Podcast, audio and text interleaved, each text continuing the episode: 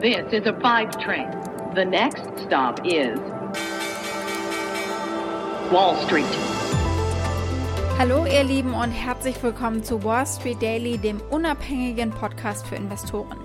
Ich bin Sophie Schimanski aus New York, wo ich jetzt erstmal mit euch auf den Handelsmorgen bei uns in den USA schaue. Die Bewegung der Futures war vorbörslich erstmal gemischt, aber aktuell fallen wir durch die Bank weg eigentlich. Die Reiseaktien, also einschließlich Fluggesellschaften und Kreuzfahrtunternehmen, die steigen hier auf breiter Front an, aber Anlegerlieblinge wie Apple und Tesla, die geben nach. Die Anleger haben neue Daten zum äh, Verbrauchervertrauen erhalten. Der Conference Board Consumer Confidence Index verbesserte sich im Februar erneut, nachdem er im Januar schon gestiegen war. Also da scheint alles äh, in Ordnung zu sein. Der Index liegt nun bei 91,3. Zum Vergleich, in 1985 lag er eben bei 100. Äh, Nochmal verbessert hatte sich aber gegenüber den etwa 89 im Januar. Apropos Konsumenten, von den Einzelhändlern Home Depot und Macy's gab es vorhin Ergebnisse und über die sprechen wir. Jede Menge Zahlen, die wir heute noch einsortieren müssen. Home Depot, comparable store sales were up 24.5 percent for the quarter. Macy's putting up stronger than expected results here across the board. Auf der anderen Seite natürlich Corona-Sorgen, außerdem Inflationsängste, steigende Zinsen. Viele Beobachter halten diese ganze Diskussion allerdings für übertrieben. Und am Abend kommt ja dann äh, Jerome Powell. Wollen wir schauen, ob es mit der ultra lockeren Geldpolitik weitergeht. Unsere Themen heute. Wie ist die Stimmung eigentlich? Wonach ist den Anlegern gerade? Also nach welchen Aktien ist ihnen besonders? Das ist spannend vor dem Hintergrund, äh, dass Paul eben heute aussagt äh, an Capitol Hill und auch darauf gucken wir eben gleich. Wir schauen uns die neuen Pläne an von Spotify. Und dann gab es Earnings von Home Depot und von Macy's. Die schauen wir uns auch an. Und die Aktie des Tages ist die von Boeing.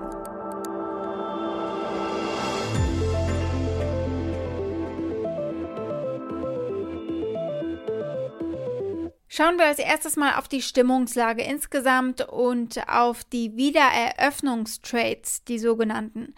Strategen gehen insgesamt äh, von immer mehr Wirtschaftswachstum in 2021 aus und die Anleger spielen hier gerade Aufholjagd.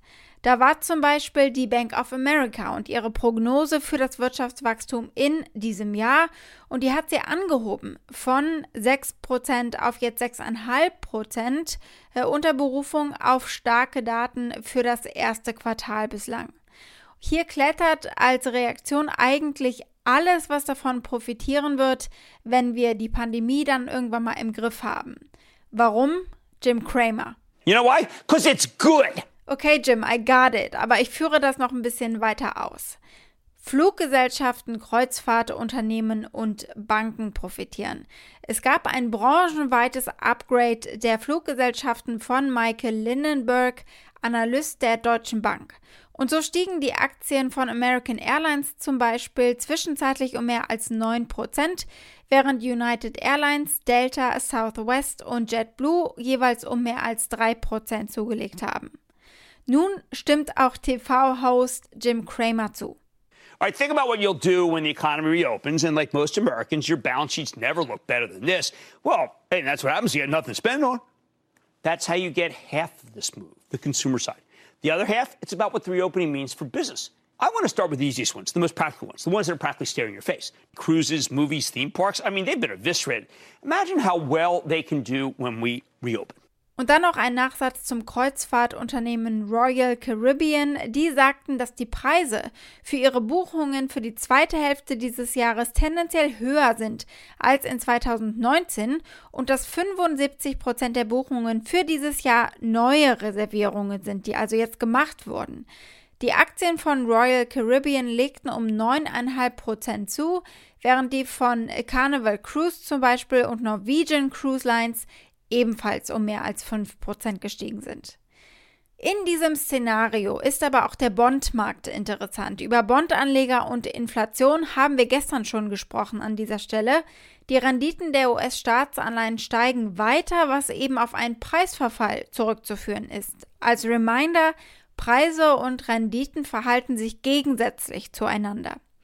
Die zehnjährigen Treasury-Anleihen notierten am Montag über 1,36 Prozent, nachdem das Jahr ja unterhalb der 1%-Marke begonnen hat. Je höher die Renditen für Staatsanleihen sind, desto schneller wechseln die Anleger von Überflieger-Tech-Aktien, zum Beispiel wie Apple oder auch Tesla, zu Aktien im Dow Jones, schreibt zum Beispiel ein Senior Market Analyst in einer Notiz. Schauen wir als zweites auf Jerome Powell, der gerade aussagt. Der Anleihemarkt wird natürlich ein zentrales Diskussionsthema bleiben unter Anlegern, weil Fed-Chef Jerome Powell eben jetzt zwei Tage lang vor dem Kongress sprechen wird. Chair Powell, thank you for your service.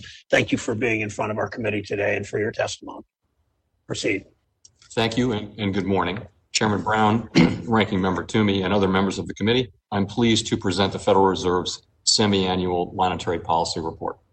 Der Zentralbanker steht fest auf dem Standpunkt, dass die Fed nicht über eine Anhebung des Leitzinses nachdenkt, aber die Kommentare von Paul werden natürlich trotzdem genau beobachtet werden, um mögliche Einblicke in Inflationsaussichten zu erhalten.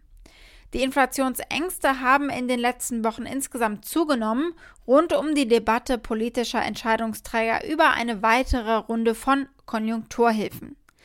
Das Dilemma von Paul ist jetzt das äh, folgende. Steigende Anleiherenditen könnten die Reflation der Wirtschaft signalisieren, die die Fed ja bewusst vorangetrieben hat, also Reflation als gezielte Inflation. Sollte der Trend jedoch außer Kontrolle geraten, muss die Notenbank die Politik möglicherweise schneller straffen, als äh, das vom Markt erwartet worden ist, sprich die Zinsen zum Beispiel anheben.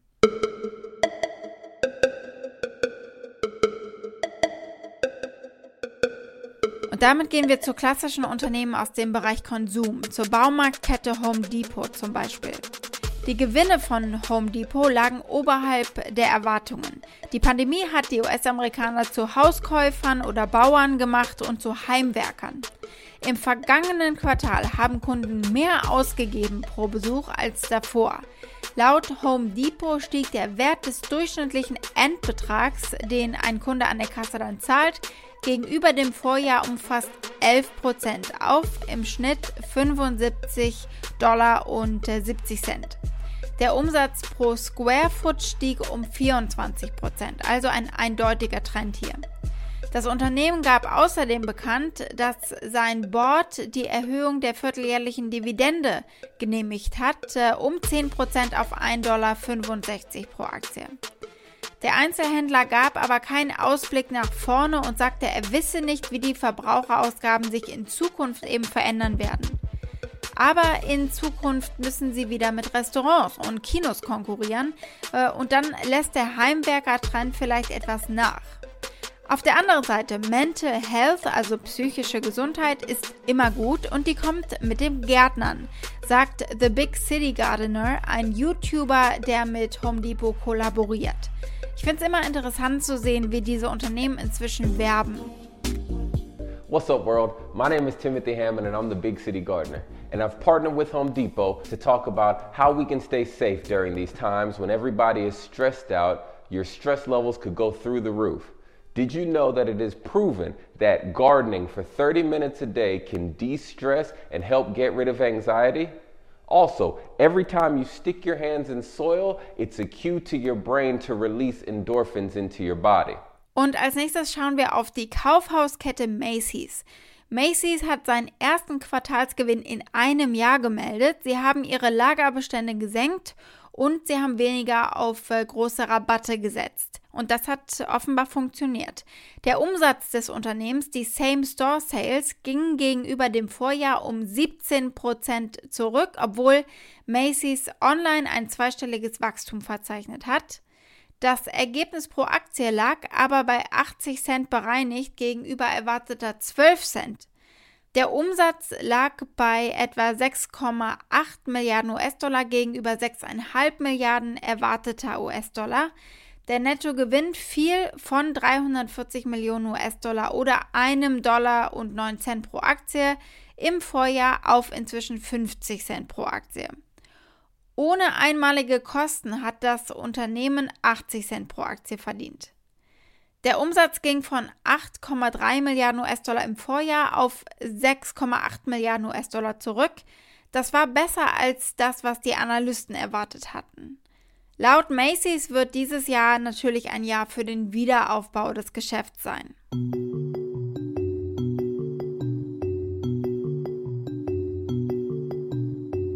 Gucken wir als nächstes auf die neuen Pläne vom Streamingdienst Spotify. Spotify hat gestern eine Stunde lang etwa gestreamt. Sie machen das inzwischen sehr ähnlich wie Apple zum Beispiel. Das haben, glaube ich, alle großen Unternehmen gerade gemein. Die Art und Weise, wie sie diese Shows eben gestalten. Daniel Eck, Gründer und CEO von Spotify, hat den Anfang gemacht. Hi, I'm Daniel Eck, the founder and CEO of Spotify. Wherever you're watching from, wherever you are in the world, we're really glad you're joining us. Today, we want to show you what's next for Spotify and for audio. Spotify will also ein neues Zeitalter einläuten und deswegen bieten sie ein Upgrade an für Premium-Abonnenten. Dieses Jahr noch will das Unternehmen in ausgewählten Märkten erstmal ein neues High-End-Abo namens Spotify Hi-Fi einführen. Mit dem kann man Musik in Zitat verlustfreiem Audioformat in CD-Qualität hören. Qualitativ hochwertiges Musikstreaming sei durchweg eine der am häufigsten nachgefragten Funktionen der Nutzer gewesen und auch der Künstler. Ich fand es sehr schön für mich als Musikliebhaber, wie Sängerin Billie Eilish und ihr Songwriter erklärt haben, wie sie manchmal auch kleine Details in Audios verstecken, in Liedern. Also ein Wispern, ein Lachen, das man natürlich erst oder besonders gut bei guter Streaming-Qualität hört. Billie Eilish und ihr Songwriter Phineas hier. The amount of how important it is to us for other people to hear our music with a good sound system, can't even tell you. To me, it's like it's in the details. Like there's so many little weird things that we buried in all our stuff. There's little times where Billy was like chuckling in the background, or she'll do whisper layers of each line. And those are just things that, like, anytime anyone really takes time to sit down with our music and like listen to it in a really high quality way, it's very exciting because I know they're hearing everything that we intended them to.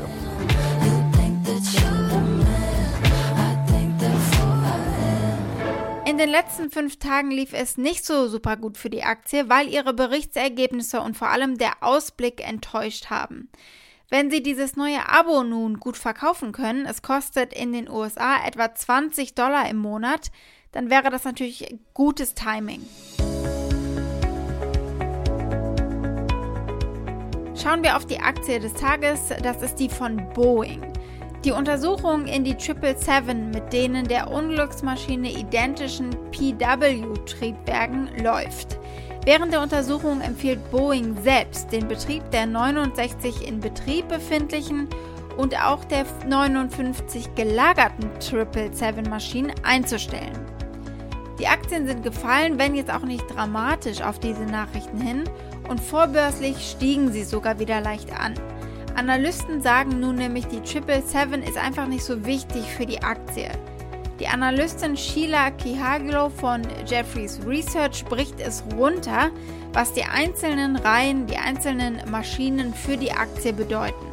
Die 777 sei nur 3 Dollar wert, die 737 ist 65 Dollar wert, also deutlich mehr, und die 787 37 bis 40 Dollar. Boeing has not delivered a PW4000 powered engine 777 since 2013. That was the last delivered aircraft with that type. And to give you guys an idea, this is very reminiscent of the 737 MAX headlines, but the 777 is worth about $3 to Boeing shares. The 737 MAX is worth $65, and the 787, the other major aircraft uh, Boeing produces, is worth about $37 to $40 per share. So the 777, given the magnitude of the production, uh, is pretty limited. It is not worth as, as significantly to Boeing shares. Hinzu kommt, es sind 20 Jahre alte Flugzeuge. Sie bauen die gar nicht mehr und das letzte wurde 2013 ausgeliefert. Es sind insgesamt nur 128 Flugzeuge betroffen. Das sind 8% der 777-Flotte. Und die gehen eben bald sowieso in Rente, sagt die Analystin. the PW powered 777s only comprise about 8% of the total 777 fleet, so they are a small majority. I'd point out that the average age of these aircraft is around 20 years old. Uh, the average age of aircraft at retirement is 23 years old. So these aircraft are entering retirement. They're quite significantly used already. Ein kurzer Blick auf die Ratings für die Aktie. Fünf Analysten sagen verkaufen, acht sagen halten und 14 äh, sagen kaufen. Und das durchschnittliche Preisziel liegt aktuell bei etwas über 216 Dollar. Zum Schluss will ich euch ein Update zum Spec von Lucid Motors geben. Da haben wir gestern drüber gesprochen. Das Startup für Luxus-Elektroautos sorgte gestern für einige Überraschungen, als sie die Marktbewertung in Höhe von 11,75 Milliarden US-Dollar angekündigt haben. Amateurinvestoren oder auch Retail-Investoren haben sich in diesen Spec gedrängt, in der Hoffnung, dass sie das nächste Tesla vor sich haben. Aber sie haben dies getan, bevor sie die Bedingungen oder auch äh, den Stand der Finanzen von Lucid kannten. Und der Pokern zahlt sich einfach nicht immer aus. Investoren, die also auf das Gerücht hin gekauft haben, verkaufen jetzt. Die Aktien der SPAC CCIV, die dann eben in Zukunft zu Lucid Motors Aktien werden, die fielen am Dienstag im vorbörslichen Handel um äh, mehr als 40 Prozent obwohl dies für Lucid immer noch eine Bewertung von fast 60 Milliarden US-Dollar bedeutet, höher als die von Ford Modus. Aber es wird eben eine äh, immer geringere Marktbewertung. Und das ist natürlich ungünstig für die frühen Investoren, weil es ihre Anteile verwässert. Das erklärt Leslie Picker auf CNBC. looking at some of the, the Reddit forums on this last night, and people were saying, you know, now we're going to own a lot less Lucid than we thought we were going to own. And I thought that was a perfect way to kind of encapsulate how these deals are structured and what it means for the people who have been kind of championing them, you know, for months until the deal's been announced. Bisher hat Lucid nur bescheidene 7500 Reservierungen für sein erstes Modell erhalten, die Air-Limousine. Und die Produktion wird erst in der zweiten Jahreshälfte und nicht wie bereits angekündigt im Frühjahr eben aufgenommen. Und dann war da noch der prognostizierte Cash Burn. Es wird erwartet, dass in vier Jahren fast 10 Milliarden US-Dollar an Cash verbraucht werden. Das sind weit mehr als 4,4 Milliarden US-Dollar, die Lucid vom SPEC und einer gleichzeitigen Pipe-Finanzierung eben erhalten wird. Das ist eine Art von Eigenkapitalfinanzierung, die nur akkreditierten Anlegern offen steht. Ein hoher Cashburn ist häufig ein Problem für Neueinsteiger in der Automobilindustrie. Das kennen wir auch von Tesla und äh, vom Konkurrenten NIO. Wall Street. Das war's mit Wall Street Daily für heute. Für Fragen oder Vorschläge erreicht ihr mich via E-Mail unter wall-street-daily at mediapioneer.com. Und damit wünsche ich euch einen erholsamen Abend. Bis morgen, eure Sophie.